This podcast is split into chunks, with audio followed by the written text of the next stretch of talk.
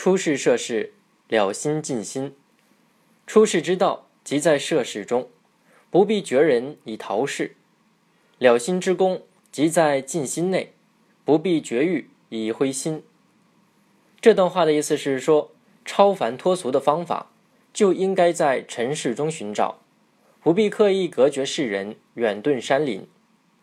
了悟本心的功夫，就在于尽心尽力中去体会，不一定要断绝欲念，心如死灰。明朝兵部尚书王琼因遭人诬陷被贬官五年，这段时间里，王琼看透了世态炎凉。产生了弃官归隐的念头。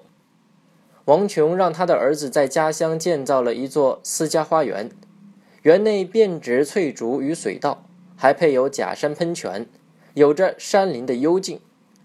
王琼回到家乡后，终日居住在花园里，过着自由自在的田园生活。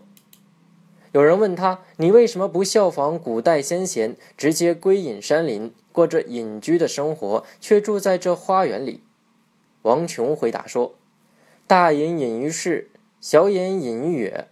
想要超凡脱俗，并不一定要远遁山林，在尘世中也可以做到断欲断念，心如止水。”其实，本条反映了典型的大乘佛教的思想。